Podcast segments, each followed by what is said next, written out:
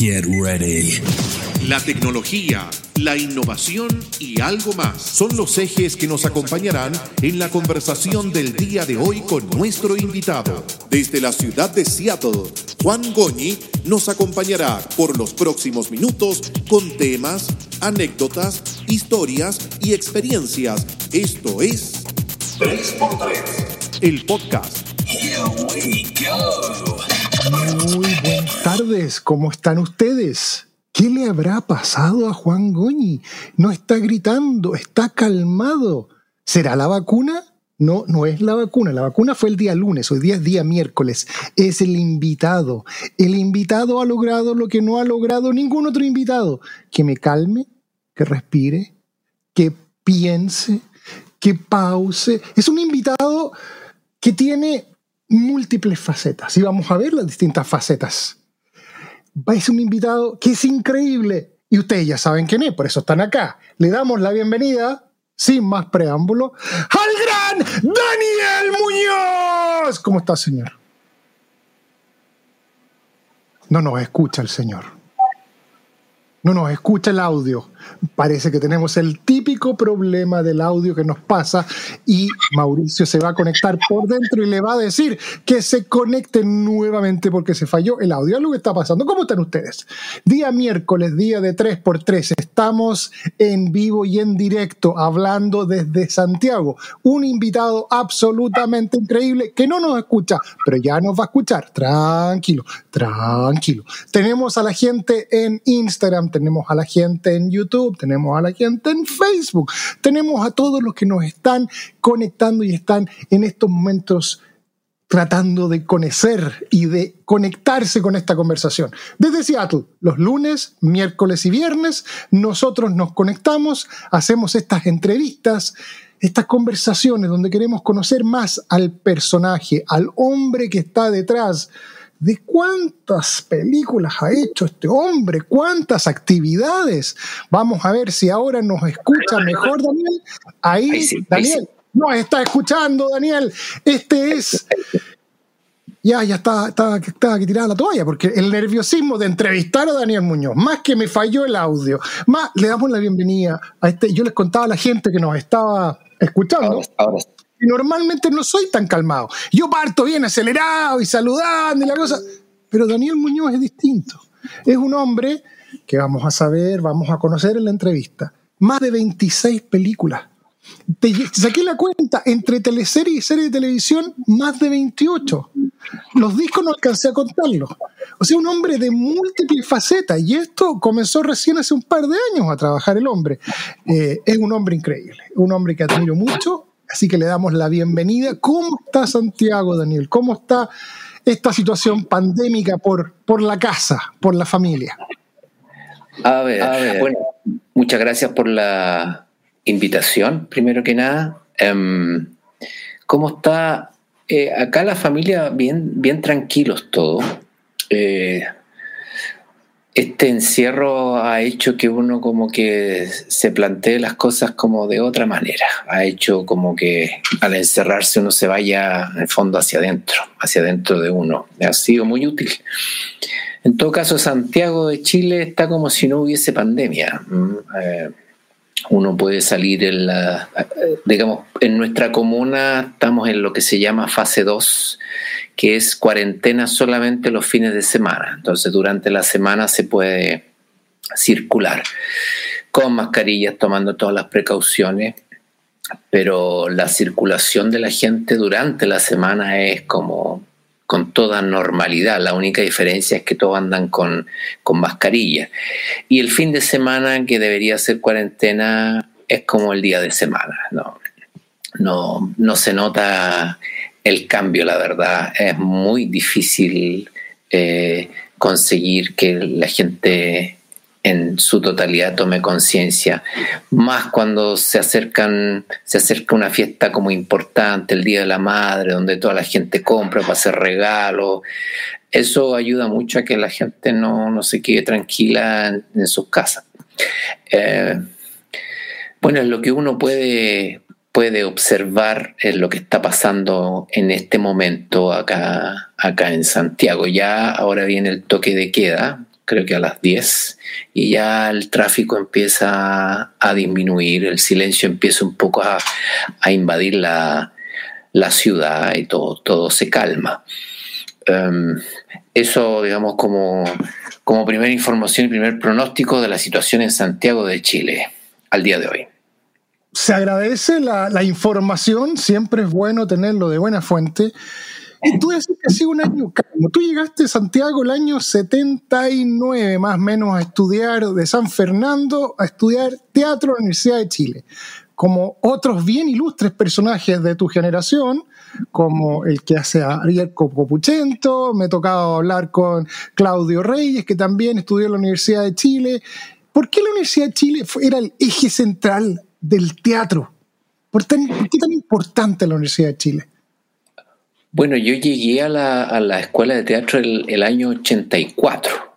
84 me fui eh, de San Fernando, mi ciudad natal, eh, a estudiar actuación a la Escuela de Teatro de, de, la Chile, que era la única escuela de teatro que estaba abierta en ese momento.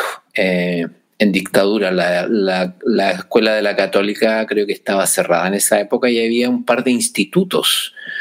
Fernando González, eh, Fernando Cuadra, Gustavo Mesa, de los que yo recuerdo, pero la posibilidad de estudiar actuación era casi nula por muchos años. Entonces la Chile era mm, la, carrera de actuación eh, que se impartía en la Chile era la única posibilidad que existía para alguien que quisiera estudiar eh, actuación. ¿Y qué es lo que te motivaba a estudiar, a ser actor? ¿Qué es lo que tú querías? ¿Interpretar personajes, estar en el escenario, ser famoso, de la familia? ¿Eran las lucas? ¿Qué, qué es lo que te motivó a dejar San Fernando a un mundo tan distinto como Santiago y estudiar teatro? Es como, ah, ¿cuál es la motivación que te hizo llegar a esto? Aquí influye mucho el colegio. Mm, en el colegio donde uno empieza a conocer sus intereses, su vocación. Eh, estudió en el Instituto Marista de San Fernando y ahí tuve la suerte de vivir una, en una época en que el colegio, aparte de, la, de las clases tradicionales, había mucha actividad extraescolar y eh, eh, mucha actividad artística. Y a mí de alguna manera me resultaba muy atractivo el escenario ese vértigo que se producía, ese nerviosismo antes de salir, no solo como, como actor, sino en el colegio participando en lo que fuera, un grupo folclórico, un grupo de música, recitar una poesía, algún acto del colegio, leer algo. Era enfrentarme a un público, esa sensación era muy atractiva. Y ya con el tiempo, eh, ya en, en enseñanza media, eh, de primero a cuarto medio es eh, la época final. Eh, tuve la suerte de, conocer al que fue mi mentor, José Contreras, profesor, digamos, que fue mi profesor jefe por unos años, fue profesor de artes plásticas y decidió él empezar con un grupo de teatro en las, en las actividades preescolares. Y ahí me incluí y aparte de, ser alumno de, ese grupo de teatro, eh, entablé una amistad muy estrecha con él, que en cierto modo me, me adoptó como, como su hijo. Y, la relación que se produjo fue como de mentor y, y discípulo. Y ahí se fue un poco eh, macerando mi decisión de querer ser actor, por el simple deseo de dedicarme a esto, por el placer que sentía de contar historias caracterizándome, haciendo personaje. Ya llegar acá a Santiago, empezar a estudiar, conocer lo que significa realmente ser un actor profesional, eh, que no es solo juego, sino, y no solo talento, sino que también hay que tener disciplina, estudiar mucho. Eh, fueron años bastante difíciles, pero alucinantes. Y eso no, no, me amedrentó, sino que al contrario, sirvió para irme estimulando más a, ser, bueno, lo que, lo que soy hoy en día. Oye, ¿los hermanos maristas de San Fernando tienen relación con el, el Colegio Marista en Santiago? Claro, por supuesto, son de la misma, la misma congregación, sí. Yo, yo, bueno, tuve suerte porque obviamente el, Instituto Marista, los hermanos maristas fueron bastante castigados eh, con todas las denuncias de, de, pedofilia, de, abuso que hubo en, en, en otros colegios. Em, por suerte yo no, yo no, no tuve eh, ninguna experiencia de ese tipo, al contrario, con, los profesores estaban los hermanos maristas y estaban los profesores y profesoras. Tuve, tuve suerte de que fue un, lugar que ayudó mucho a mi formación como persona, como, como, como actor también incluso. ¿ah? Eh, como ser humano, agradezco mucho mi paso por ahí. Lamentablemente sí, pues tiene un, lado oscuro eh, el Instituto Marista. Y, no sé la verdad en qué está ahora. Yo perdí el contacto con el instituto hace muchísimo tiempo. De hecho, creo que ya en San Fernando eh, solo el nombre, ya la congregación se fue hace mucho tiempo ya. Mira, aquí tengo un, un exalumno del Colegio Marista, del, Instituto Marista, Marcelo Cuero, gran amigo mío que estuvo con la conversación hace un par de semanas, te manda muchos saludos, también es marista. Eh, y conversamos hace dos semanas con Juan Pablo Hermosilla, el abogado que le tocó ver la causa por el lado de, los, de los demandados. Eh, hablamos del caso de los maristas, hablamos del caso de Caradima, y es un grupo muy pequeño de gente muy mala que está en la iglesia. La iglesia, sacamos la cuenta, hay más de casi 4.000 entre sacerdotes y gente eh, eh, involucrada en la iglesia, y es un grupo muy pequeño que, hizo este daño. Invito a la entrevista muy entretenida, muy interesante, con datos bien, bien especiales. Pero hoy día, el invitado es él. Y queremos conocer un poco más al, invitado, a Daniel Muñoz. No sé, Daniel, no te explico lo que me cuesta calmarme, porque tengo tanto contenido de, tu carrera y de tu vida, y, yo te he visto en otras entrevistas y eres un hombre metódico, calmado. Eh, uno se acuerda, yo me acuerdo del, del Daniel Muñoz, del, del, fito y, y de los principios, pero cuando uno ve tu carrera, tantos personajes, tantas distintas, tú es como que tuviese, no sé, has, desarrollado más de 100 personalidades. Todo, cada uno de estos personajes, ¿tienen un poquito de ti? ¿O son diametralmente opuestos y es lo que dice el guion, es lo que dice el papel? ¿O tú le pones un granito? Este tiene, este tiene la sonrisa mía, este tiene la ironía mía. Mira, todos los personajes tienen algo de uno, ¿ah? todos, todos, todos, todos, todos. Siempre me gustó eh, darles obviamente su particularidad, eh, su personalidad. Eh, tanto externa como internamente. Yo creo que me ayudó mucho el, el hecho de que cuando cabro chico jugaba mucho solo porque veía mucha televisión, veía monos animados así, pero hasta, hasta las náuseas, me encantaban los monos animados y me gustaba imitar a los monos animados, eh, imitar las, voces, eh, principalmente jugaba con, con, la voz. Y eso obviamente, y con los juguetes, armaba mis propias películas y caracterizaba a cada mono que tenía y me me, me zambullía en mi mundo interior y esos elementos, ese tipo de juego, me ayudó mucho después en, en, mi carrera para caracterizar y para tener herramientas para darle eh, eh, elementos a, cada personaje y diferenciarlos. que eso, digamos, eh, estoy bastante contento y agradezco mucho a mi aunque claro, es raro decirlo, pero a mi fanatismo por la televisión de por los monos animados, bueno, en ese, en ese entonces me ayudó muchísimo. Siempre me gustó jugar, yo creo que el juego me ayudó mucho también a, desenvolverme como, como actor. Eh, esos elementos me ayudaron mucho a vencer la, timidez. la caracterización me ayudaba muchísimo también a, a ocultarme y oculto, para mí me resultaba mucho más, eh, eh, me daba mucha más confianza y eso me ayudaba a lanzarme sin problema. Pero claro, tenía que ocultarme mucho y eso hacía que los personajes sí fueran muy bien caracterizados. A ver, te voy a poner una situación hipotética. No creo que te haya pasado.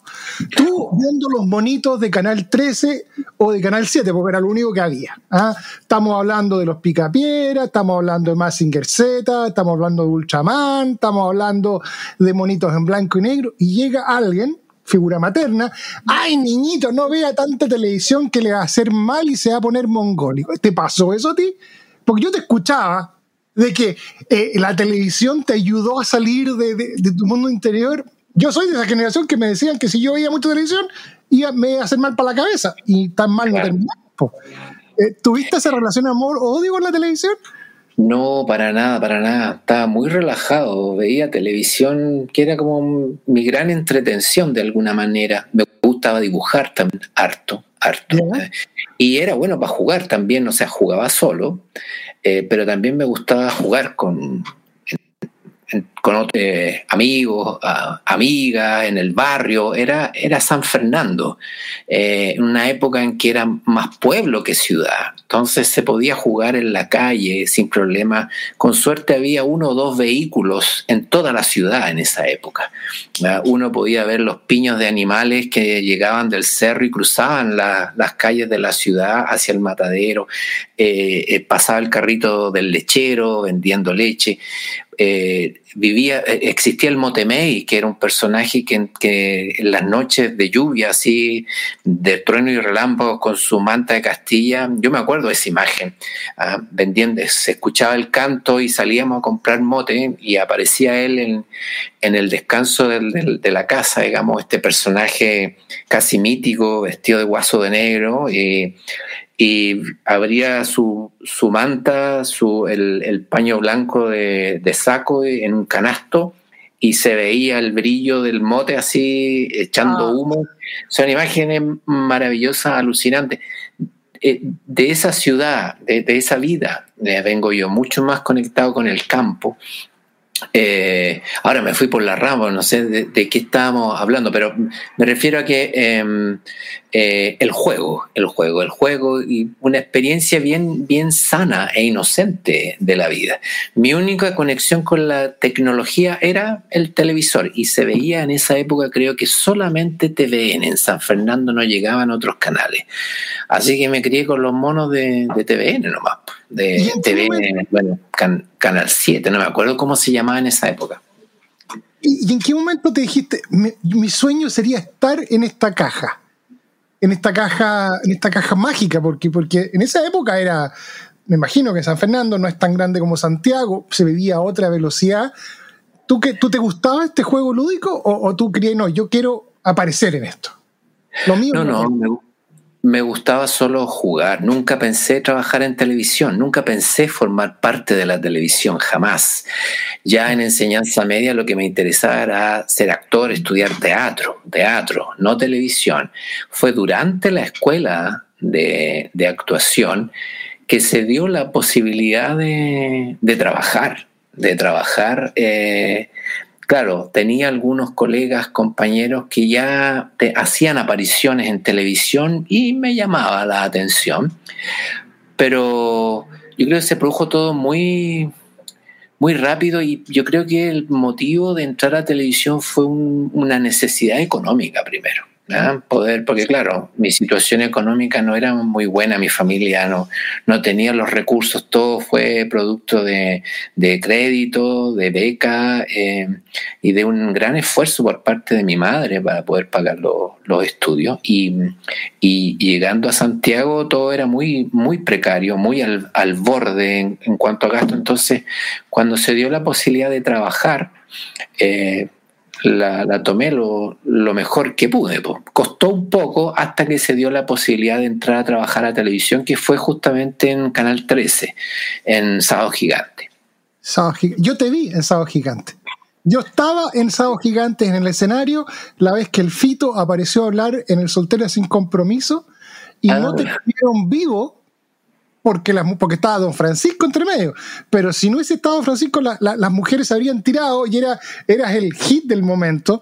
Eh, y de ahí a hoy día ha pasado tanto. Y yo mirando esta foto, Daniel, recopilando fotos, tantos ah, personajes distintos, desde Taxi para tres, el Fito, elegí al azar. Si yo te dijera, el personaje de todos los que ha hecho que más te gusta? De todos, uno. Sí, es difícil, pero digamos por el proceso, por el proceso, eh, porque uno es en, en, cine, que es Allende, que fue un trabajo que como resultado de película, para mi gusto, no, no, logró, no logró consolidarse, pero el proceso que fue durante dos años de trabajo con Miguel Litín eh, lo atesora hasta el día de hoy, por ejemplo. En los 80, que fue una serie para televisión, yo creo que es uno de mis mejores trabajos como actor en general, el que atesoro por, por lo que significó siete años haciendo ese, ese trabajo, conocer grandes talentos, conocer eh, muchas amistades, gente importante para mí, gracias a esa serie, un, un, eh, eh, elenco de colegas que, que yo me saco el sombrero porque gracias a esos colegas yo pude construir en cierto modo el personaje de Juan Herrera. También ahí apareció una fotografía de Taxi para tres que me dio la posibilidad de, de, viajar, por ejemplo, llevar el cine nacional fuera y Taxi para tres ganó, ganó, un premio importante, la Concha de Oro en el Festival de San Sebastián. es un premio importante para, para el cine chileno en ese entonces, claro. Estar ahí, vivir la experiencia de, de, de cómo el público de otros países veía al cine chileno. Yo eh, estar ahí, escuchar a, a todos los extranjeros españoles principalmente comentando la película, reaccionando a una película, a un trabajo de uno, verse en pantalla grande también. Eh, fue también una, una gran satisfacción. Um, yo creo que también aparecía, creo yo, ahí el eh, eh Waikimani Toloso, una serie de humor también para televisión. No, no está ahí. No, no está, ahí. Está ahí eh, al medio esta foto chica, El Cordero, que es una, película, digamos, eh, más intimista. Aquí está Guayquimán Tolosa, Tolosa con el Benja Vicuña. Yo creo que ahí se empezó a hacer un, un, tipo de serie eh, para televisión que tenía elementos que no se habían visto hasta entonces en televisión. Yo creo que de esa manera, como enfrentamos ese trabajo, eh, fue consolidándose después las series que vinieron a, continuación. Héroes, que yo la recuerdo bastante bien, y, digamos se consolidó con, lo, con eh, eh, los 80. Los 80. La, televisión empezó a aferrarse más a una manera de hacer cine que lo que se conocía como hacer televisión a ese, en, en ese y claro, ahí eh, haciendo de extra en, eh, para la Guerra de las Galaxias. Eh, con George Lucas? ¿Ah? Me están retando que la foto a la izquierda no eres tú, que es Benjamín Vicuña, así que parece que metí la pata. No, ahí, estoy también como San Martín, esa es la serie Héroes. Que se Sí, ahí estoy personificando a San Martín justo en la escena del, del abrazo de Maipú. Eh, junto a, Julio Milostich, que hacía de Bernardo Higgins. Fue difícil esa escena. O sea, tú pasáis de, de, un Stormtrooper, que me vestí especialmente, Support the Truth, pasáis de un Stormtrooper de la Guerra de la Galaxia a, un, a San Martín, a un héroe pasando por el Juan Herrera y tocaste un tema que, a mí me ha tocado mucho y por eso estaba tan, tan excitado de conversar contigo. Y es por esta foto que tengo en pantalla. Cuando uno vive fuera de Chile, vive las cosas con otra dimensión. Y hay una serie que tuve la suerte de ver, que fue la del 62. Al, interpretaste al director nacional de la selección. ¿Cómo fue ese proceso? Mira, em, a ver, eh, yo debo eh, em, reconocerme un admirador de Bielsa por todo lo que hizo Bielsa al fútbol chileno en este país. Sin yo ser muy futbolero, ¿ah? Curiosamente me ha tocado interpretar varios personajes relacionados con el fútbol, pero yo no soy bueno para el fútbol, no me, no me gusta tanto el fútbol, pero sí vibro con el espectáculo que da, por ejemplo, la selección chilena, las alegrías y las tristezas que, que, que, que acarrea ese fenómeno social que es el fútbol, cuando Chile se ve representado como país en un grupo de, guerreros en este caso y ya no hace mucho guerreras. Las chiquillas están jugando fútbol, uff, sensacional también, nos van a representar muy bien en, en los Juegos Olímpicos que se vienen. Y bueno, admirador de Bielsa, se dio la posibilidad justamente con don Fernando Riera de hacerle un homenaje a Bielsa. Yo sin conocer mucho a don Fernando, por lo que empecé a descubrir, había mucho parentesco. Son dos pilares muy fuertes en la manera de enfrentar el fútbol profesionalmente que han pasado por Chile. Fernando Riera siendo chileno y, don... Eh, eh, Marcelo Bielsa, eh, Marcelo Bielsa argentino em, dos pilares que, realmente para mí, sin ser muy conocedor del fútbol, están muy conectados, generan un puente. Y me pareció interesante em, rendir un, homenaje. Eh, ahora, eh, el guion de la serie, tanto de la primera temporada como de la segunda temporada, que digamos que, es, que se, concretan en, el mundial completamente, em, está bien escrito, está bastante bien escrito y, cuando tienes un buen mapa, eh, tú te puedes guiar sin ningún, sin ningún problema. Ahora, como te decía, este, este fue el pretexto para poder rendirle un, homenaje a, eh, a través de don Fernando Riera a Marcelo Bielsa. Bueno, yo quiero darte las gracias. Aquí tengo fotos de, de lo que fue un poco la grabación y quiero darte las gracias a nombre de, los chilenos que estamos afuera, porque nos permitiste, a mí me permitió llegar tanto con la serie de los 80, yo nací el 70, entonces toda la época de los 80 yo no la viví tanto. Entonces, imaginarme cómo puede haber sido esto. Y en el caso mío puntual, te pido que mires esta foto. En esta foto, la siguiente, a mano derecha estoy yo, con corbata, mi abuelo, Oñi, y mi padre, Juan Goñi. Y en la serie, Juan Goñi era uno de los dirigentes junto a Didborn, a Juan Pinto Durán. Entonces llevo semanas pensando cómo preguntarle a Riera cómo era trabajar con mi abuelo, que para mí mi abuelo era súper potente, y te doy las gracias porque me permitiste imaginarme cómo puede haber sido ese proceso, que lo he escuchado de mi familia de toda la vida, entonces ahora verlo en la televisión y decir, ah, mira, cuando decían que el mundial y que no había agua en, Arica, y cuando decían que le hicieron una huelga antes, y cuando decían que Riera era duro y que los jugadores, y todo ese proceso que yo lo escuché desde que nací, lo vi graficado en lo que tú hiciste. Entonces es como, como nieto de Juan Goñi, es como, chuta, gracias, me trajiste un pedacito de mi historia a la televisión. Así que ya, acabó, se fue a, las pailas, ya ahora me pongo a llorar, era todo lo que te quería decir.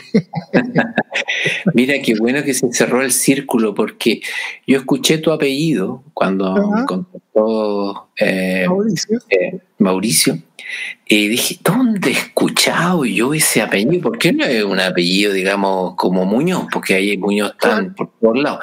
Goñi, Goñi, Goñi, me suena tanto a algún político, algún empresario. ¿Quién será Goñi, Goñi? Y ahora tú me estás cerrando el círculo completamente. Ahí era donde lo había escuchado el apellido. En, en, en, la serie El Mundial.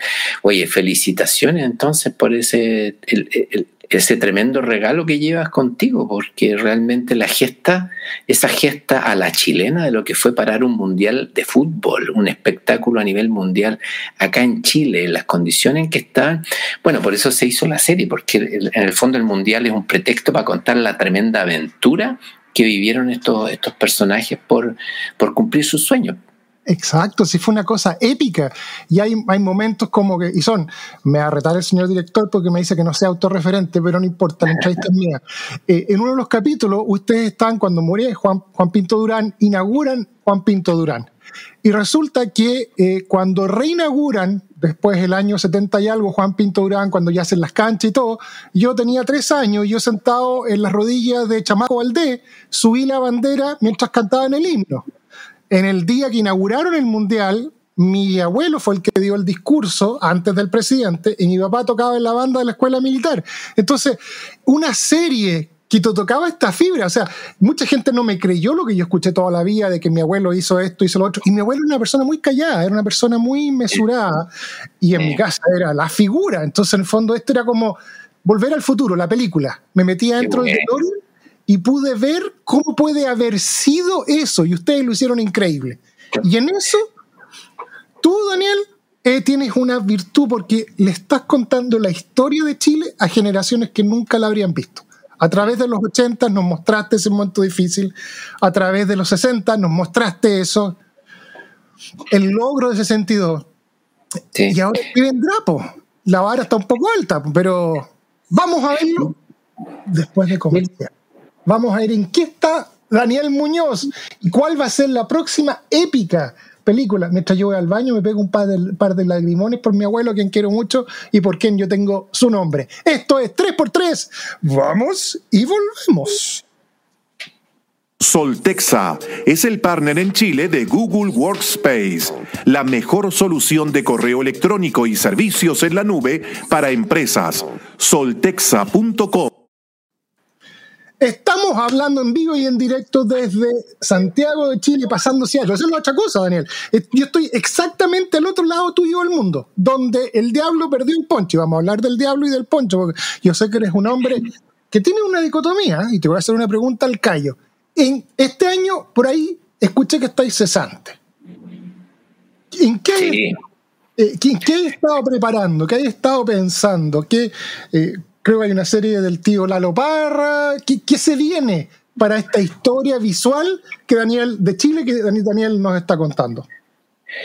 Bueno, la, pandemia nos pilló a todos de, golpe y porrazo eh, encerrados y obviamente la actividad como, como actor eh, cesó bastante por, por, la, por la obviedad de, de, que no te puedes juntar, pues tanto en teatro como, en cine, audiovisual, en televisión sobre todo.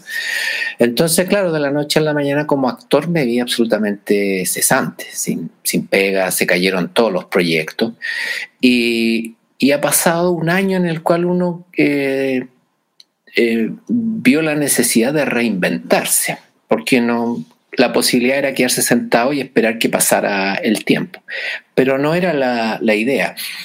Eh, uno sabe que tiene un tiene un potencial, tiene, tiene un elemento que puede ser muy útil socialmente. Y bueno, con, con, mi señora decidimos armar una fundación.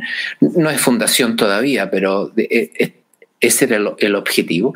Parando la olla, que todavía está, está funcionando y que en el fondo era la idea ir en ayuda de, de todas las ollas comunes que se empezaron a armar primero con, producto del, estallido social y después se consolidaron con la pandemia. Eh, hubo un tiempo en que se detuvo el, movimiento de ese proyecto y ahora está, total, está retomando nuevamente. Y eso me ha tenido conectado con, un Chile que sinceramente eh, no, no eh, no lo conocía de esta manera, tanto en, las ollas comunes como en los campamentos, en las tomas, estando ahí, digamos, y ayudando en lo que más se pueda. Eh, eso, eso por un lado. Eh, paralelo, paralelo a eso, eh, surgió la posibilidad de, hacer música para ir en, en ayuda emocional con todas estas actividades. Y el proyecto musical que tenía también se paralizó porque era un proyecto muy grande, eran muchos músicos, técnicos, y eso también cayó.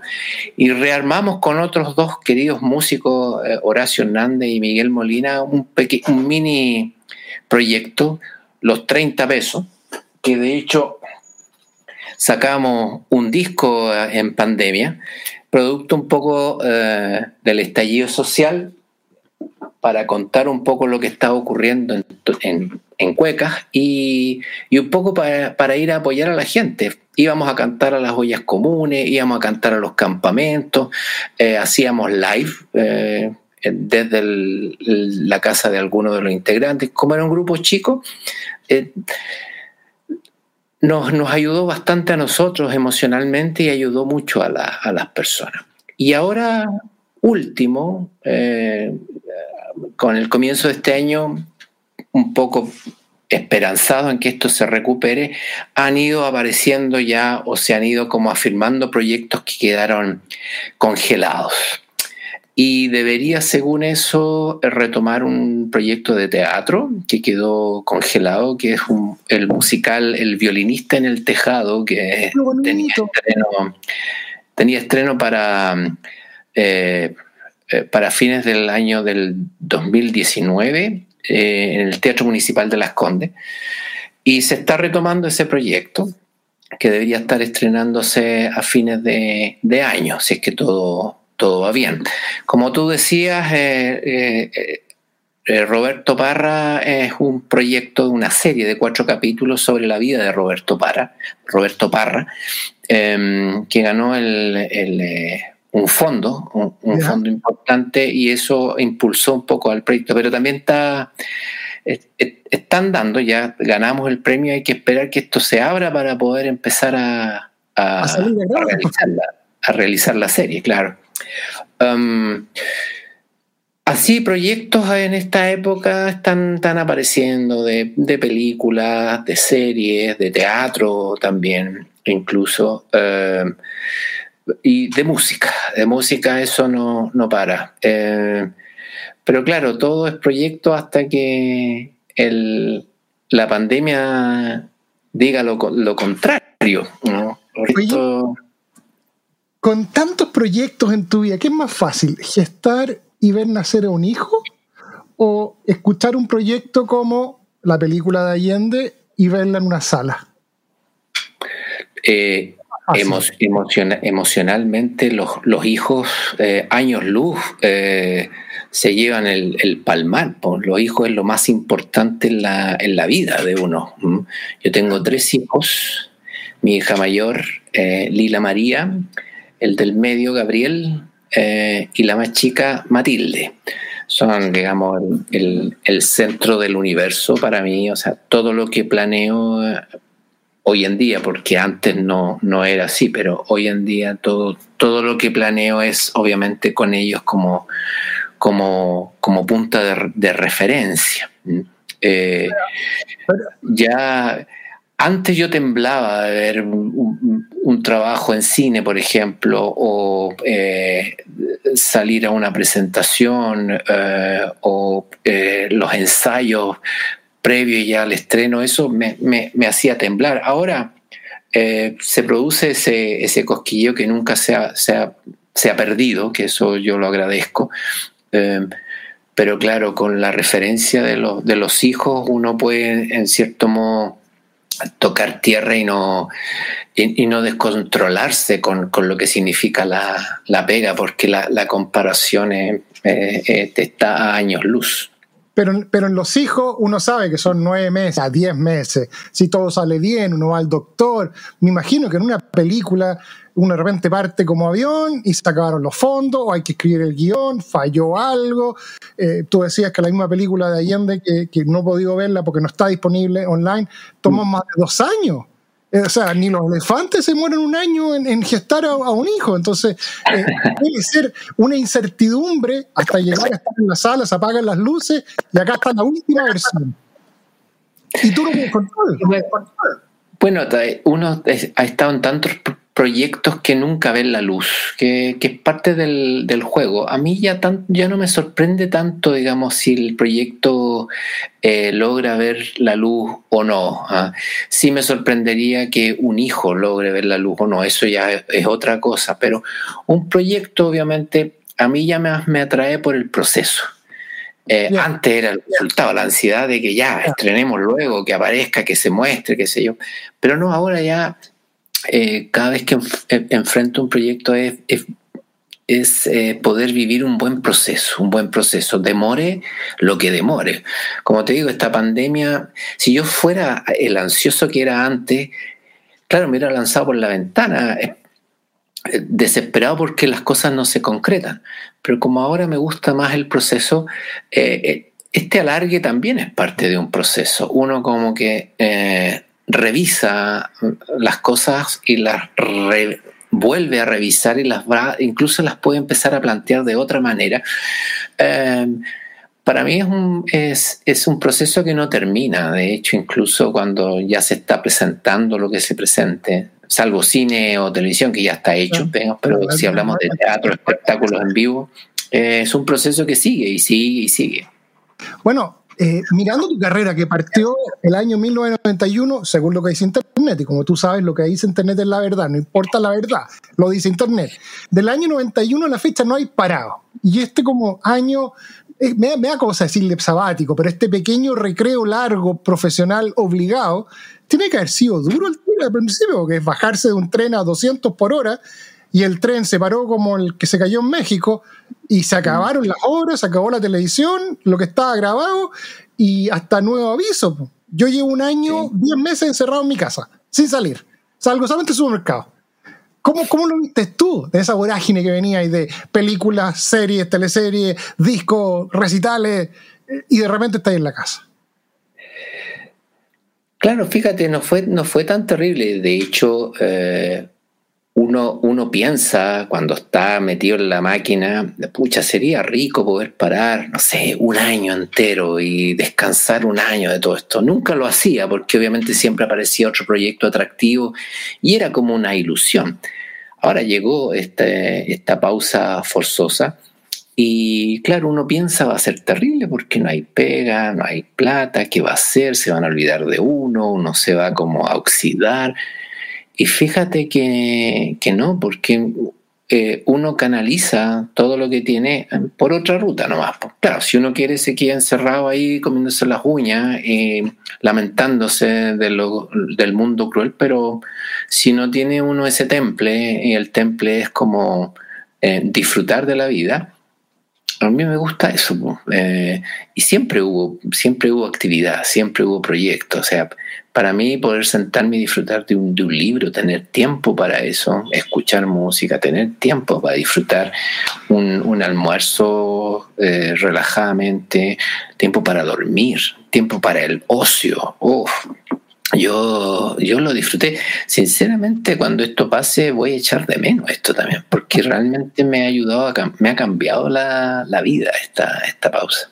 Mira, quizás sea el primer invitado que nos diga que el año 2020 fue quizás no tan malo, lo vamos a saber. Vamos a hacer la última pausa del comercial y le tengo unas preguntas al Cayo Daniel porque me están matando por dentro todos los mensajes. Que hable de F, que hable del malo, que hable del malo. Vamos a seguir hablando con gran Daniel Muñoz. Vamos y volvemos. Carácter Creativo es una agencia boutique que brinda soluciones creativas y estratégicas de diseño y marketing. Apoyamos a nuestros clientes en la construcción y crecimiento de sus marcas a través de nuestros más de 15 años de experiencia profesional en diseño y marketing. Ya, mi estimado, vamos con esta sección nueva que se llama... Por un millón de dólares plastificado. ¿Qué es Daniel Muñoz? ¿Un actor? ¿Un comediante? ¿Un, un cantante? ¿O un folclorista? ¿Qué es Daniel Muñoz? ¿Por un millón de dólares? Eh, falta la, la alternativa E. ¿Ya? Ninguna de las anteriores. Mira, están gritando por dentro que eran todas las anteriores. Yo la pensé, ¿será un folclorista que trabaja para cantar o un cantante que es actor? ¿Cómo, ¿Cómo te define? Claro, mucho más que eso. Mucho más que eso, mucho más que eso. Estoy en una etapa de, como te decía, esta, esta pausa me hizo reencontrarme con muchas cosas. Creo que soy un, ser humano. Eh, eh, eh, un, un, padre, un esposo por ahí, me siento más, más definido ya como profesional. Ahora, ¿qué profesional soy? Yo creo que todas las anteriores. Eh, me, para mí, mi ruta a través del canto y de la actuación van, van de la mano ya, definitivamente. Para folclorista son palabras mayores. Yo no me considero folclorista porque eso tengo respeto por los folcloristas. Yo, me gustan las cuecas, definitivamente. la cueca es una parte del folclore y para mí la cueca es más música popular que folclore, pero es parte del folclore. Eh, comediante también son palabras mayores, pero gracias al humor yo armé mi carrera, eso debo, debo reconocerlo, algo debo tener de, eso, pero principalmente un, un ser humano, un humano, un humilde humano de este planeta, de este planeta que necesita de uno. Pero este planeta que necesita gente como tú, gente grande, pero con cable a tierra. Yo estaba revisando tu Instagram y tiene una belleza tu Instagram, tiene una... es muy potente comparado con los otros Instagram que son fotos producidas. La tuya tiene, se ve más el Chile que está pasando. Eh, y lo tuyo es, es fuerte, o sea, lo que hay hecho con los marujos es un gran grupo. Eh, y, musicalmente no es el típico músico de folclore, tiene, tiene otros elementos, tiene otros instrumentos. El de los 30 pesos es genial, si los 30 pesos fue lo que gatilló, fue la gotita que rebalsó la piscina que estaba a punto de explotar. Y los 30 los vi en las entrevistas de cuando yo sea grande, quiero hacer entrevistas así como las que hace el ruso, gran entrevista y, todo lo que tú haces. Y sabéis que hay mucha gente que me asocia me dice, ah, Daniel Muñoz, el Fito, la y la cueca brava. Como que tú, con tu, con tu imagen potente, lograste poner la cueca en un lugar que no es solamente el 18 de septiembre, en una fonda rasca. Eh, y eso es muy potente. ¿Alguna vez te imaginaste que iba a dejar una huella tan grande en tantas áreas de la cultura? En, la música, en la televisión, en, en, el teatro, en el cine. Son pocos los que pueden decir eso. Po. La verdad que yo creo que ha ayudado mucho al, justamente al hecho de que no, no nunca he pensado como eh, eh, ese punto de llegada. Siempre me he metido a hacer algo que me gusta hacer y donde siento que tengo, como decían los viejos cuequeros, dedos para el piano y, sé que lo que voy a poder caminar bien, no, no, o que podría aprender a hacerlo bien. Pero cuando siento que esto no es lo mío, no lo, no lo considero nomás. Así que creo que he tenido, bueno, una buena estrella, algún ángel eh, acompañándome, eh, gente buena que me ha apoyado, pero de alguna manera una sensibilidad que me, y un instinto que me hace eh, ir por, por, un buen por un buen camino en torno, digamos, a, a los proyectos. como dices tú, la conexión con la tierra para mí es importante, más que los, el cable a tierra es tocar la tierra a pata pelada. Yo me considero una persona de la tierra, ligado al campo, a la simpleza, a la sencillez del pueblo chileno, me, siento parte de eso. Y eso siempre lo he tratado de, tener presente al momento de, enfrentar un trabajo. Por, por lo mismo, muchos de mis personajes tienen que ver con eso, porque es algo que yo conozco, algo que yo eh, atesoro, atesoro, y trato como de homenajearlo, como homenajeaba a don Marcelo Bielsa, siempre mis trabajos en cierto modo son un, homenaje, ¿ah? eh, un, canto eh, eh, que, homenajea, digamos, al, personaje o, al proyecto o a la historia que se, que se quiere contar. Eso yo creo que me ha ayudado mucho a, a tener buenos, eh, tener éxito eh, y, a, tocar el corazón de la gente y que la gente obviamente en, su aplauso, en su comentario, eh, atesore lo que, yo, lo que yo hago. ¿Y cómo te manejáis en, en, la relación, en el flirteo con el éxito? Mira, a mí me ven 50 personas y me dejan 10 likes y duermo como que si fuera lo más grande que existió en la historia. Y tú hay ganado premios en todos los rubros, hay ganado muchas lucas porque, porque es una cosa trae la otra y está ahí en un negocio que, se paga, que se paga lo que corresponde, quizás un poco más. ¿Cómo has logrado mantenerte con, la cabeza fría y con los pies más cercanos a la tierra? Porque hay gente que ha, ha logrado tercio el éxito tuyo y se siente dueño del mundo quizás probablemente es dueño del mundo. A lo mejor tú, Santiago, no puedes caminar mm. tranquilamente. ¿Cómo has logrado mantener esa, ese, el, centro tuyo de gravedad tan cerca al suelo? Bueno, me gusta mucho el ejemplo de decir que, una ampolleta, por ejemplo, es producto de muchos fracasos, muchas ampolletas que reventaron, ¿ah? pero al final ahí está, después de mil ejemplos, ahí está iluminando. O sea, yo me di más porrazos que la cresta, muchos fracasos, que obviamente no, se ven, se ve lo bueno, pero eh, aprendí a porrazos eh, y el hecho del éxito de la fama ¿ah? fue bien chocante al principio. ¿ah? por el hecho de, hacer algo que gustaba a la gente, me llegó todo este tsunami de cariño, eh, cariño, digamos, un poco deforme, eh, en que la masa, eh, gran parte del, público siente que tú eres, tú le perteneces. Y eso es un poquito, a veces, chocante cuando, cuando no, no hay cariño, sino que es una especie de consumismo. Eh, y eso, eso al principio me costó mucho eh, asimilarlo. O sea, era, iba a ser parte de mi vida, absolutamente. Tenía que de alguna manera eh, hacerlo, parte mía. pero costó, es, chocante, digamos, gente que uno no conoce te trata como que si fueras parte de su, de su vida, de su familia eso yo creo que fue, fue difícil para mí. Eh, obviamente los depredadores del medio están ahí, cuando ven que uno funciona, están ahí listos para, para sacar una tajada y, claro, uno se siente en, cierto modo manipulado, prostituido, absolutamente vejado y uno no sabe si lo que está haciendo está bien o está mal, porque en el fondo ya te, te, deja llevar, te manipulan. E, eso me costó, o sea, de ahí aprendí un poco a...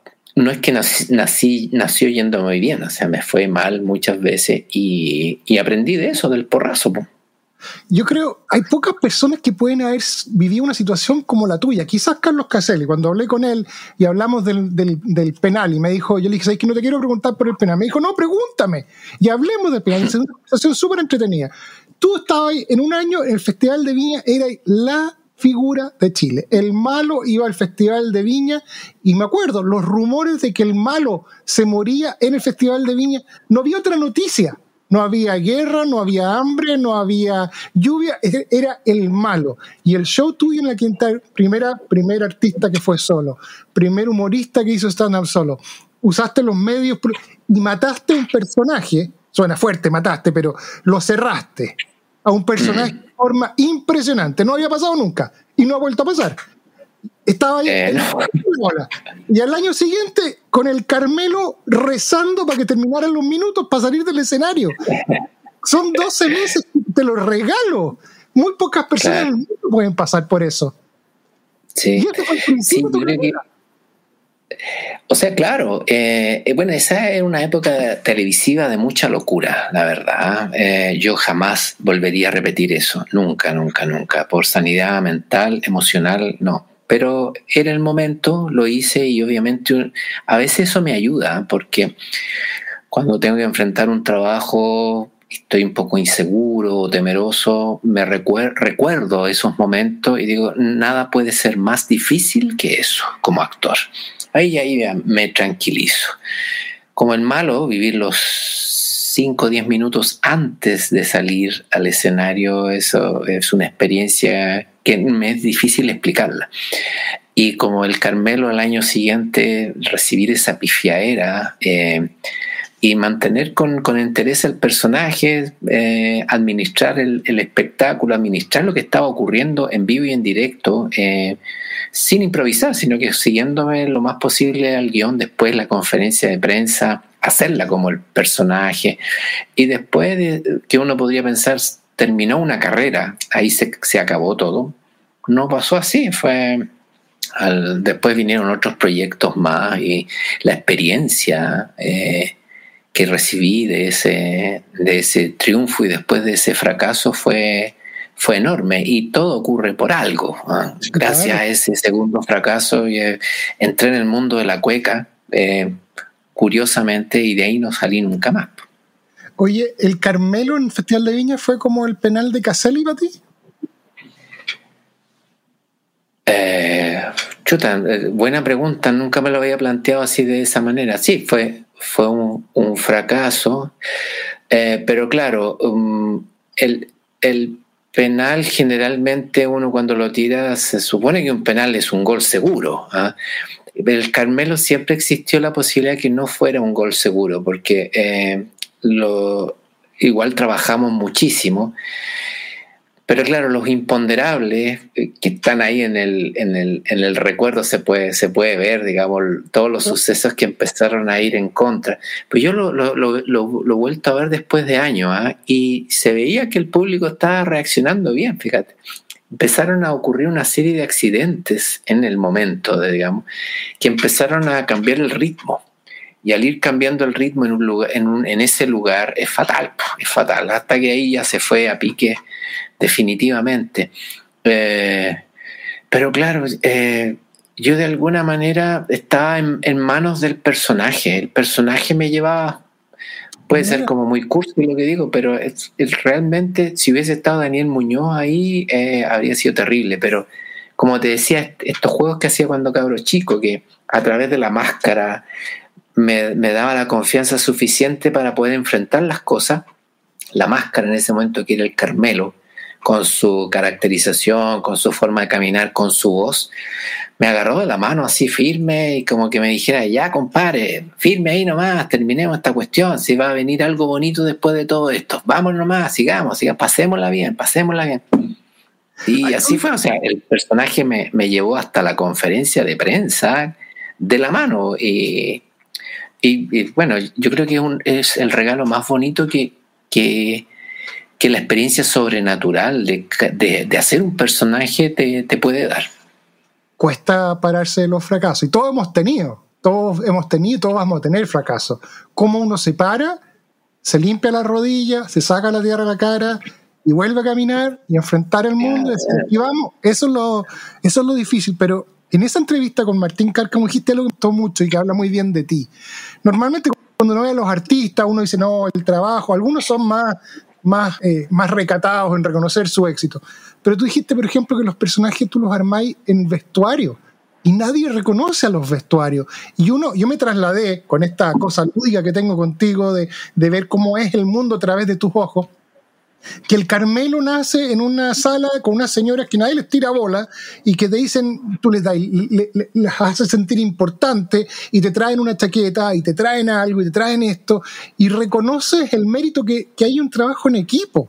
Porque uno no, no, puede hacer todo esto. Y eso me, pareció muy bien y, tiene mucha sinergia como tú eres. Eh, tú sacas cositas de, todos lados. y, y, el reconocimiento a las vestuaristas lo encontré maravilloso.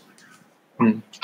Sí, mi, mi, época por, por televisión me, me, hizo aprender mucho de, que, de lo importante de, de esas áreas para construir un personaje. Obviamente el vestuario ahí empezaba todo, pero después venía la caracterización, el entrar en buena comunicación con, las maquilladoras en ese tarro, con los peinadores o las peinadoras también, con los, los técnicos de sonido, por ejemplo, donde ponían el micrófono para que se escuchara bien lo que uno estaba, estaba haciendo. Después en el cine para mí eso es, es casi trascendental con los utileros, los tramoyas, que todos trabajan para construir no solo el personaje, sino lo que va a hacer el personaje durante, digamos, lo que, lo que esté pasando frente a la cámara. Entonces, con el tiempo he aprendido a respetar y a, considerar al punto de que mi personaje no sería nada si ellos no estuvieran ahí eh, ayudando. ¿Qué, qué suerte más grande poder tener esta conversación. Yo te admiraba antes profesionalmente, ahora te admiro más como persona. Eh, si fuera mujer, a lo mejor te invitaría a salir, pero estamos a distancia y nos vamos a quedar hasta ahí. No. Pero ahora tenemos anuncio y queremos conocer a Daniel Muñoz, a la persona que está detrás del personaje. Mi estimado, ¿qué cosa tienes, Daniel Muñoz? ¿Qué cosa tienes que sabes que deberías votar? ¿Qué, ah, qué cosas que tengo de, de mi forma de ser que debería votar zapatos, camisas, libros. Eh... Ah, objetos. Uf. Soy cachurero. En, nuestra familia somos buenos para los cachureos porque atesoramos todo, a todo le damos un significado. Entonces, desprender, hay, hay muchas cosas que están ahí, digamos, eh, eh, emocionalmente pegadas, pero no tienen, ocupan espacio, por ejemplo. Sí, hay muchas cosas que uno, que uno puede dejar de, de lado. yo creo que lo que más me he desprendido de vestuario, de ropa. No, no uso mucha ropa, me, manejo con poco, no soy bueno para comprar ropa, ni zapatos, ni nada. Con suerte ropa interior, pero generalmente no, no, me, no me atrae mucho eso. Ahí soy bastante austero. En lo que es eh, libros, sí, me gusta. Ahí yo creo que se puede decir que tengo, tengo libros que los tengo ahí que nunca los he leído, pero los tengo ahí porque me gusta tenerlos, pues en algún momento ocurrirá música. Um, pero la verdad que hay una guitarra por ahí que me la regaló Manuel García, gran amigo. No sé tocar guitarra, solamente sé un poco percusión y cantar. Eso, eso es mi, mi máxima expresión musical a la que puedo llegar, cantar y tocar tocar percusión. pero, pero en principio lo, lo, material, eh, por lo material no, pero si tiene significado, es, difícil. Eh, como, como objetos, pues como los juguetes que tenía cuando chico, que eran juguetes, pero de alguna manera adquirían una, un mundo eh, muy grande y, por, por, desvencijados, viejos, sucios que estén ya deshechos, eh, cuesta dejarlo. Eres claramente un, hombre, un hombre sensible, un hombre que siente. Veamos qué nos dicen la siguiente pregunta. A ver si alguna vez, pero le has pedido un autógrafo a alguien.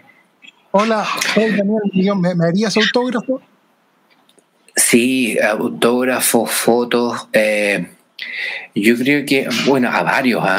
a varios, pero de los que se me vienen a la mente, bueno, tiene que ver un poco con, una fotografía que mostraste tú de Stormtrooper, eh, que soy un poco ñoño, se puede decir. ¿ah? Eh, he ido muchas veces a la Comic Con ahí un poco por para disfrutar de, todo ese ambiente, me encanta. Eh, voy con con mi hija chica y mis hijos también nos gusta, y mi señora también.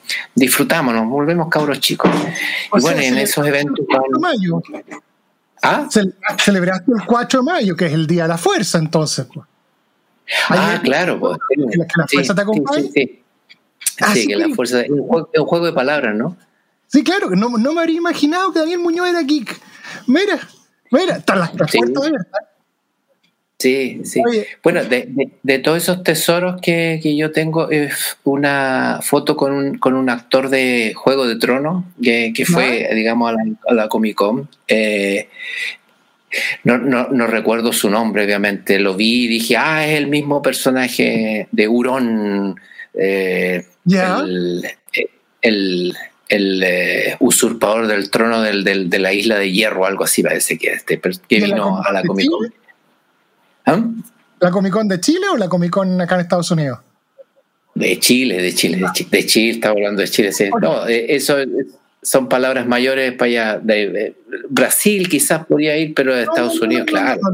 Vamos a la de San Diego. Nos juntamos en San Diego y yo te hago de guía. Vamos a la Comic Con de verdad. Yo la registro con la guitarra, hacemos un show en la mitad. En la Comic Con de verdad, en la, en la Feria Mundial de los Geeks, es la de San Diego. Ahora, si quería hacer algo más relajadito, San Francisco, en San Francisco están los estudios de George Lucas, donde está ahí una estatua de Yoda. Es maravilloso. A mí San Francisco es la ciudad que más me fascina. La invitación está hecha. Usted me dice el día y la hora, nos juntamos en San Francisco yo le hago el tour completo y vemos dónde se grabó. Me consigo ahí unas entradas para ver en los estudios Light and Magic de Disney. Eh, que ahora son de Disney, eh, está Disneyland en San Francisco, así que agradezco a tu hija, que fue la que me llevó la parte técnica, la invitación está hecha, usted pone el día y la hora. Y si quieres con cámara, quieres sin cámara, ¿ya?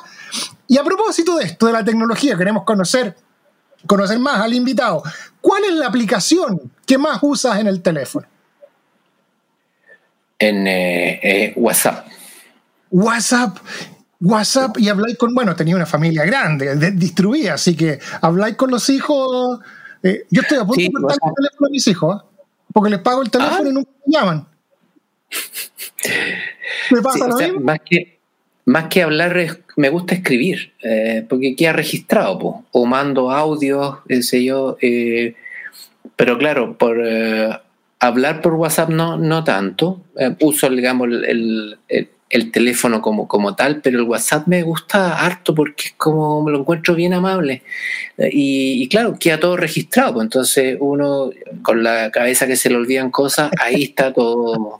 Y, es bastante práctico, a mí me, me ha servido muchísimo, es lo que más ocupo tenía en Instagram 150 mil seguidores. Debe ser fuerte tener ese poder de que tú, eh, eh, tu Instagram es muy bonito, es muy bonito porque apoyas causas, de repente decir voy a apoyar a esto o voy a apoyar a este candidato y tú llegáis a tu público directamente. Si no pregunta a Trump que le cortaron los millones de usuarios hasta el día de hoy reclama. Debe ser fuerte tener ese poder. ¿eh? Es como, ese sí que es el poder de la fuerza. Sí, es una gran responsabilidad y uno se puede obnubilar o enloquecer un poco con eso. Y yo, eh, yo he querido que no, que no pase. O sea, eh, uno tiene un poder con una persona como persona mediática y, y si uno está, como te decía, como tú decías, conectado con la tierra en el verdadero significado, creo que es importante que uno sea responsable con ese poder y ayude justamente a a todos esos que a uno le han devuelto con el aplauso, con, el rating, con, con, lo que sea, digamos, eh, eh, eh, el, el, agradecimiento. Entonces yo creo que es el momento, es el momento, teniendo el poder que uno puede tener, los instrumentos que uno puede tener, justamente para ir en ayuda de, ese pueblo que uno tanto quiere y al cual uno dedica siempre su, su trabajo. Claro, mi Instagram, que es lo único que yo tengo en redes sociales, ¿ah? digamos, no tengo ni Twitter, ni Facebook, ni nada de eso, solo, solo Instagram, que es lo más simple para mí, gracias. Mi hija me ayudó, digamos, me dijo, así se hace, pues yo no quería, pues. Eh, me dijo, mira, hazlo. Y, y, ahí, claro, cuando uno entra en el juguetito, te das cuenta que, pucha, que se pueden hacer muchas cosas al servicio de la, de la gente. Sí, claro, es potente. Mira, te voy a hacer una pregunta compleja, la, vi hoy día en unos foros cuando conté que venía, siempre en la vida hay dos caras de la moneda. No la idea no es entrar en la discusión política, pero hay una persona que me dijo, mira, pregúntale a Daniel Muñoz qué opina en su apoyo tan abierto al movimiento social del 18 de octubre de todos los emprendedores que perdieron todo y perdieron su trabajo. Inmediatamente dijo, no, no lo va a contestar. Y dije, mm", le dije, le invité, ven al programa, ya es la pregunta.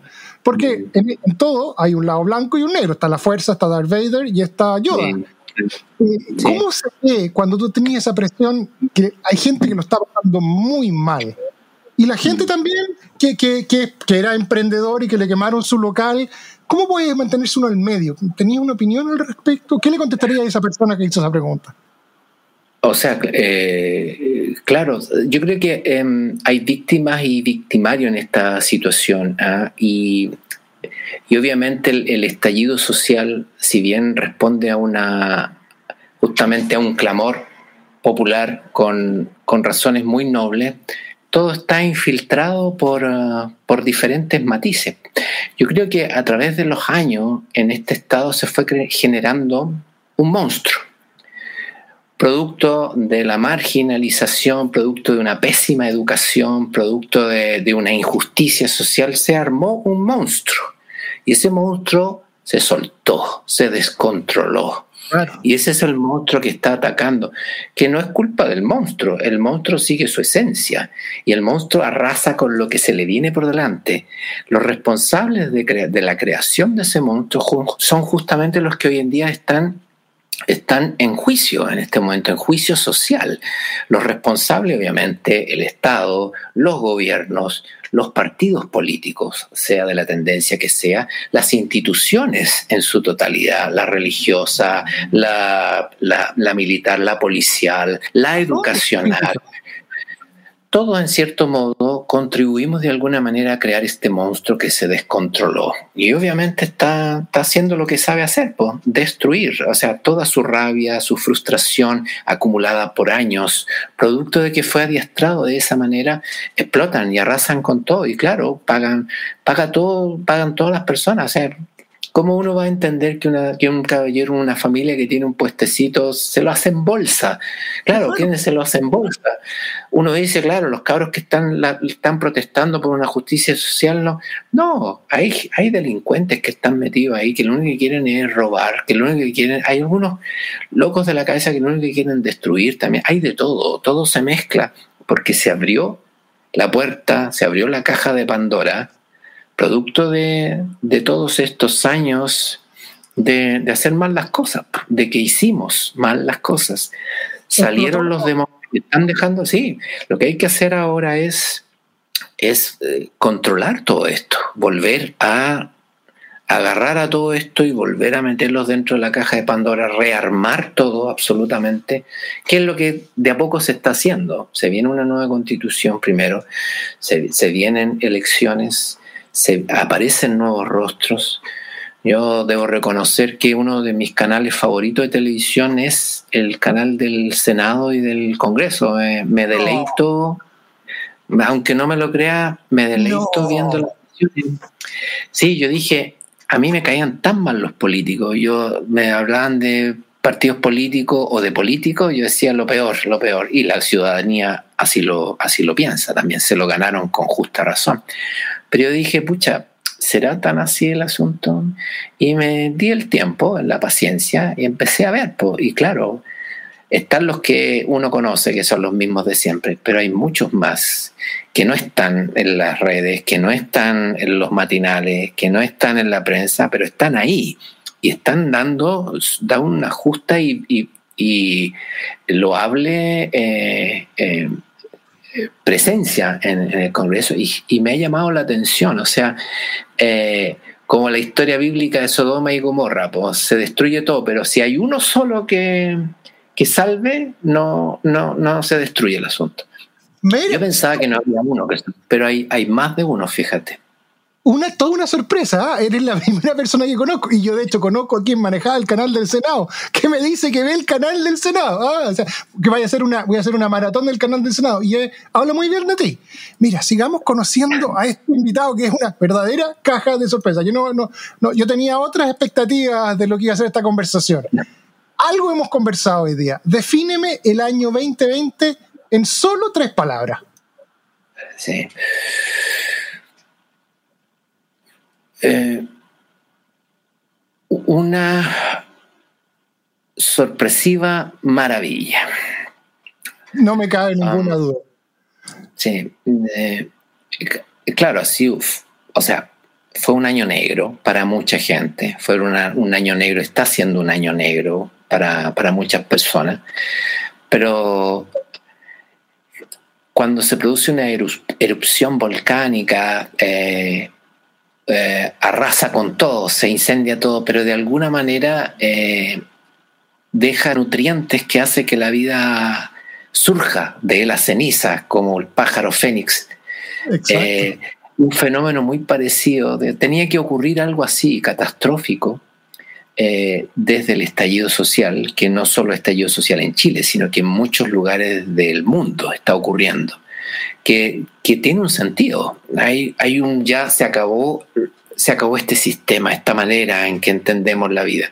Y después se corona con la pandemia, que, uno dice que llueve sobre mojado, pero esta pandemia en el cierto modo, cruelmente, vino a decirle al ser humano, este, en esto estás convertido, esta es la condición en la que estás. La, la desnudó, la mostró crudamente y así estamos.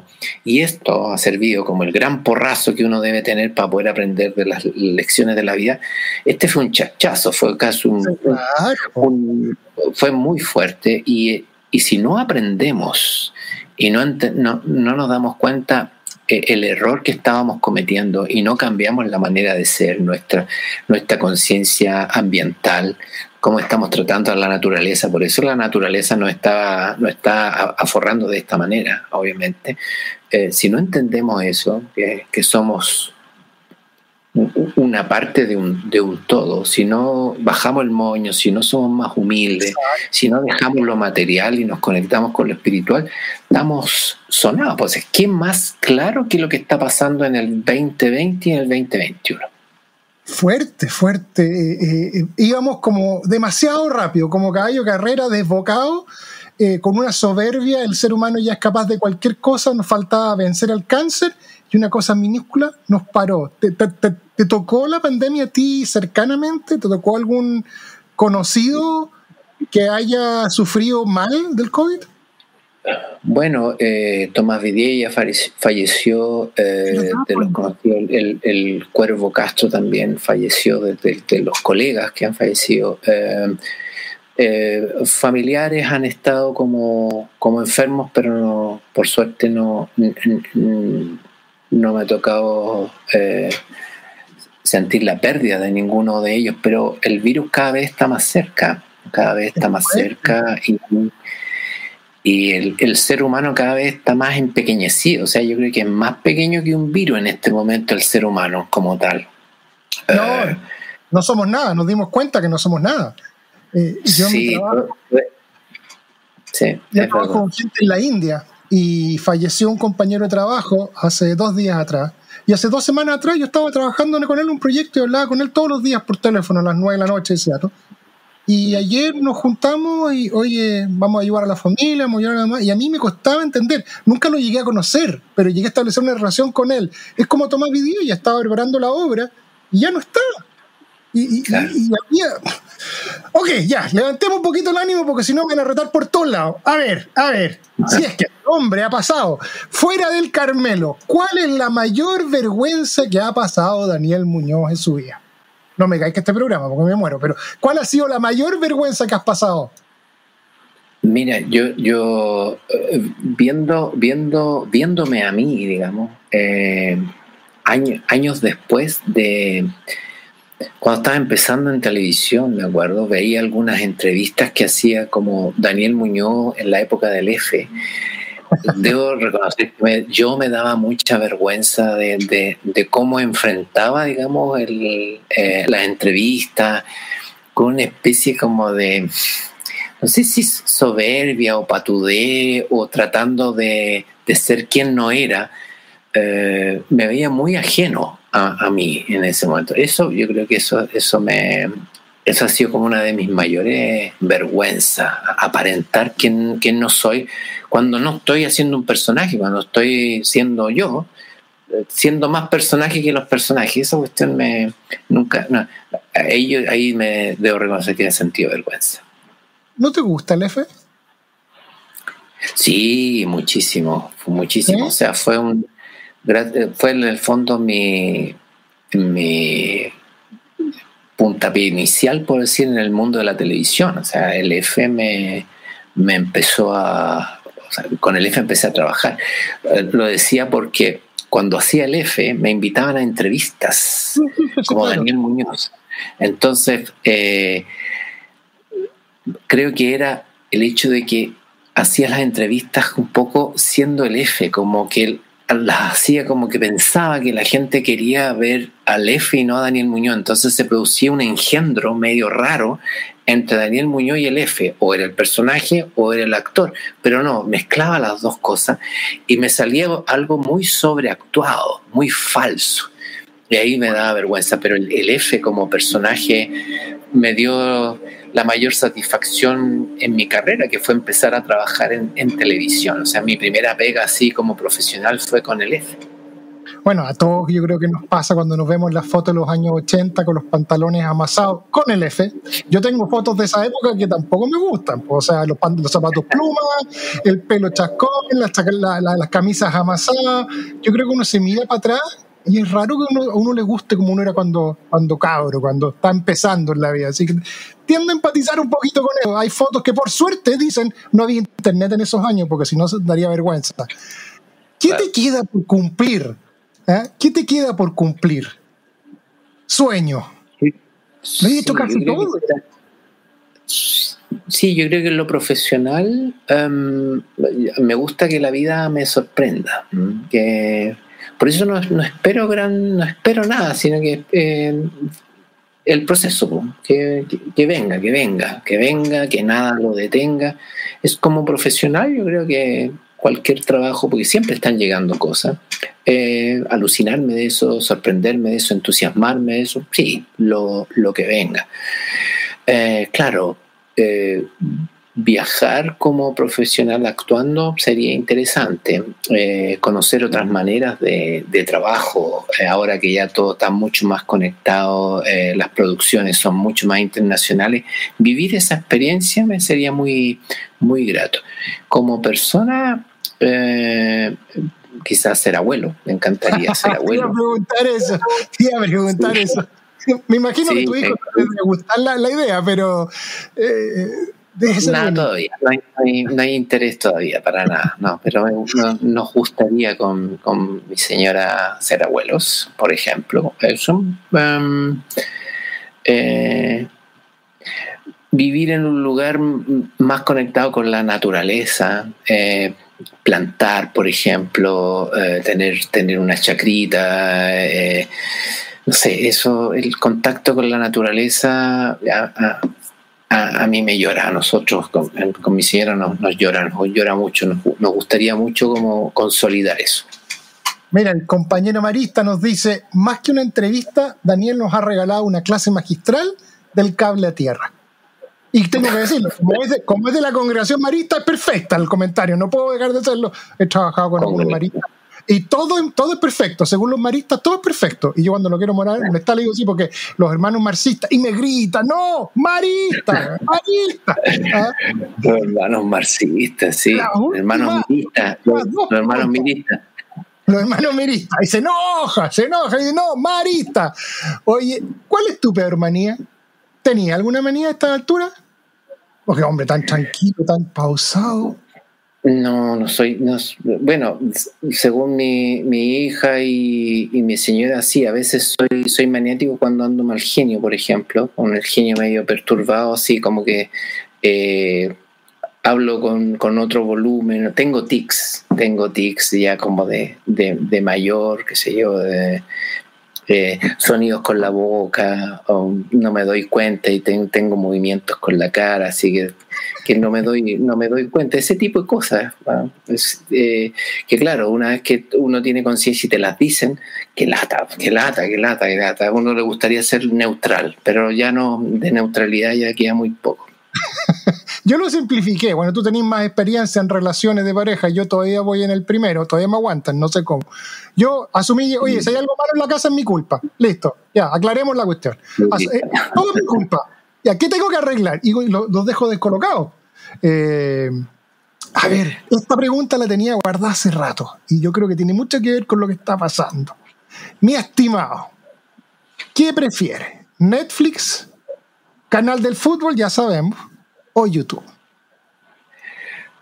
Chuta, ahí está, difícil, ¿eh? porque eh, Netflix y YouTube las uso bastante. ¿ah? Mm, eh, sí, Netflix hubo un tiempo que era como el juguete nuevo, está ahí metido todo el día, pero ya una vez que empezó como a, repetirse, que ahora ya se, se, se renovó,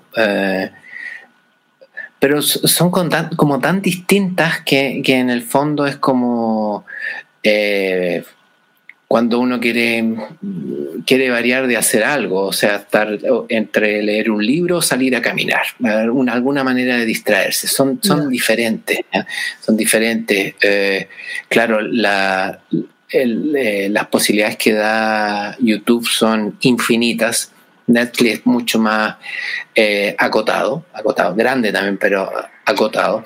En Netflix uno puede ver producciones nacionales, bueno, en YouTube también mucho. Eh, pero sí, en las dos las disfruto bastante, las uso harto.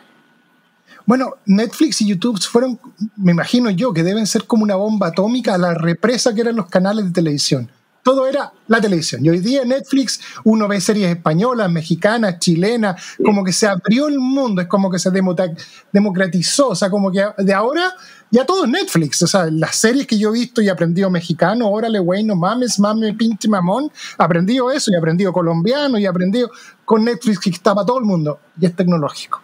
La última pregunta, y tú vas a ser el primer invitado donde no voy a juzgar tu respuesta, porque tienes libertad absoluta de decir lo que opinas. En todos los otros yo digo, no, esto no puede ser.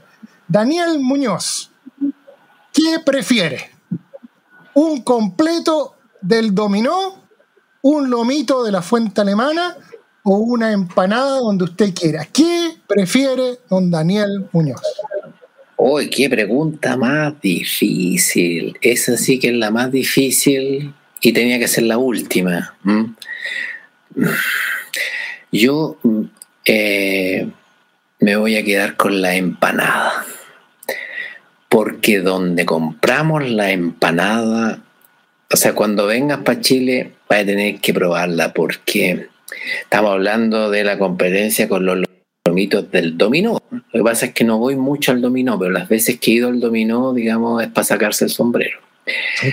Los lomitos de la fuente alemana hace mucho tiempo que también por, por las circunstancias, pero disfrutar de, esta señora armando todo, pegarle la, la mayonesa, la mayonesa, las mayonesas, porque las dos son muy especiales, tanto las que se hacen en el lomito o las del domino.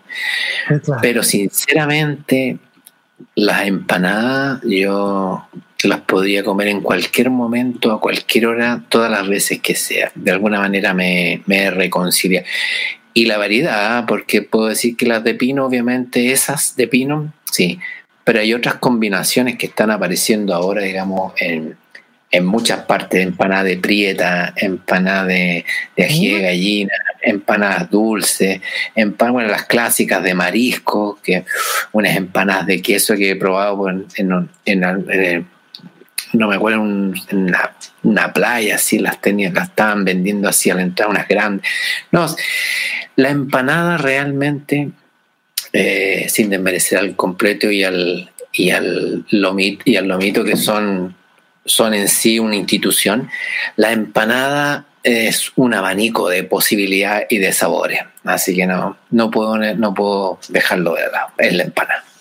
Estoy absolutamente de acuerdo contigo. Y si hay alguien que sabe, con todo el trabajo, trabajo que he hecho con las. Porque es más demanda. Están los marujos, están los 30 pesos. Todo el trabajo que hay hecho por nuestra cultura, estoy plenamente de acuerdo. Y cuando vaya a Chile, tú me vas a decir dónde. Daniel, gracias. Gracias por compartir. Gracias por compartir y dejarnos conocerte un poquito más. Gracias por todo lo que has dado. Te vuelvo a repetir, gracias por permitirme imaginarme cómo fue ver con mis ojos lo que fue el Mundial del 62. Gracias por lo que nos has dado a muchos chilenos, que nos has permitido conocer historias que hemos escuchado. Así que eh, esta hora que no la voy a recuperar nunca, yo la voy a valorar muchísimo. Va a estar en YouTube, hay mucha gente que la va a disfrutar. Y yo espero que haya Daniel Muñoz para mucho, mucho rato, porque lo que estáis haciendo por nuestra cultura es enorme. Te dejo cámara para que te despidas y le digas a la gente dónde te puedes seguir, cuál es el próximo live de los 30 pesos, dónde se compra la mejor empanada de Santiago o de Chile. Daniel Muñoz, aprueba la cámara. Eh, yo en el fondo lo que en este momento se me ocurre es el, deseo de que alguna vez nos veamos nosotros, en la, eh, podamos tener esta conversación acompañado de un buen vinito, de alguna empanada, qué sé yo, o algún lomito, lo que sea, y una conversación, larga conversación, digamos, frente a frente, que es lo que yo creo que la mayoría de la gente quiere, volver a estar frente a frente, cruzar la frontera, eh, tan lejos pero tan cerca. Mm, yo, yo, yo tengo anotada ya la invitación que, que me hiciste también. Sí, sí, sí, o sea, para, los ñoños... Falta la mayonesa esta conversación. Mauricio García Huidobro, que se queja que yo no lo invito, tiene, eh, como dijo Wesley House, la casa es mía en my house. Seattle es bonito, pero con usted acá mucho más bonito. San Diego, Comic Con, cuando quiera. Usted me dice, ya yo me toda semana, yo organizo, compro las entradas, veo los hoteles, ahí nos arreglamos.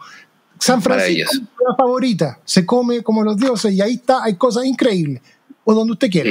Yo cuando vaya a Chile, está en mi lista de la gente a visitar porque realmente te admiro mucho y quiero tener un autógrafo tuyo. Avisa para que nos juntemos. Y le tengo que avisar a Mauricio porque si no me quita el saludo. Mira cómo me grita acá. ¿Ah? Sí, pues Mauricio de la casa. Mauricio de la casa, ya, pues no hemos visto tanto con Mauricio. Ya. Daniel, muchísimas gracias. Las gracias a tu hija por la ayuda técnica. Eh, un, un, orgullo tenerte en el programa. No sé cómo vamos a editar esto, meterlo en 28 minutos, pero algo vamos a hacer Muchas gracias. Y a la gente que nos acompañó, que aprendió, que conoció, que se tomó el tiempo y ahora voy a volver a hacer el mismo. Les doy las gracias y les recuerdo que estamos en YouTube, en Instagram, en Facebook, en LinkedIn, en Twitter, en Fax, en, SoundCloud. Estamos en todas las plataformas. Así que para que la gente que nos vea, agradecerle a la gente que nos está auspiciando para hacer estos programas y lo más importante, a todos ustedes, habiendo tanto contenido de tan buena calidad en Internet, que se hayan tomado una horita para escuchar y conocer un poco más de este increíble intérprete y mejor ser humano que es Daniel Muñoz. Un abrazo gigantesco desde Seattle, del otro lado del mundo, pasando por México, por Argentina, por Perú, por donde el diablo perdió el poncho y donde el teniente Bello lo encontró. Esto fue 3x3. Y esta ha sido una nueva versión de 3x3, el podcast Agradecemos a nuestros auspiciadores y los invitamos a que se conecten con ellos siguiendo los links que están en la descripción de este audio. Soy Jorge Aedo y a nombre de Juan Goñi y todo el equipo de 3x3 les damos las gracias por acompañarnos en el día de hoy y los invitamos a escucharnos en un nuevo podcast.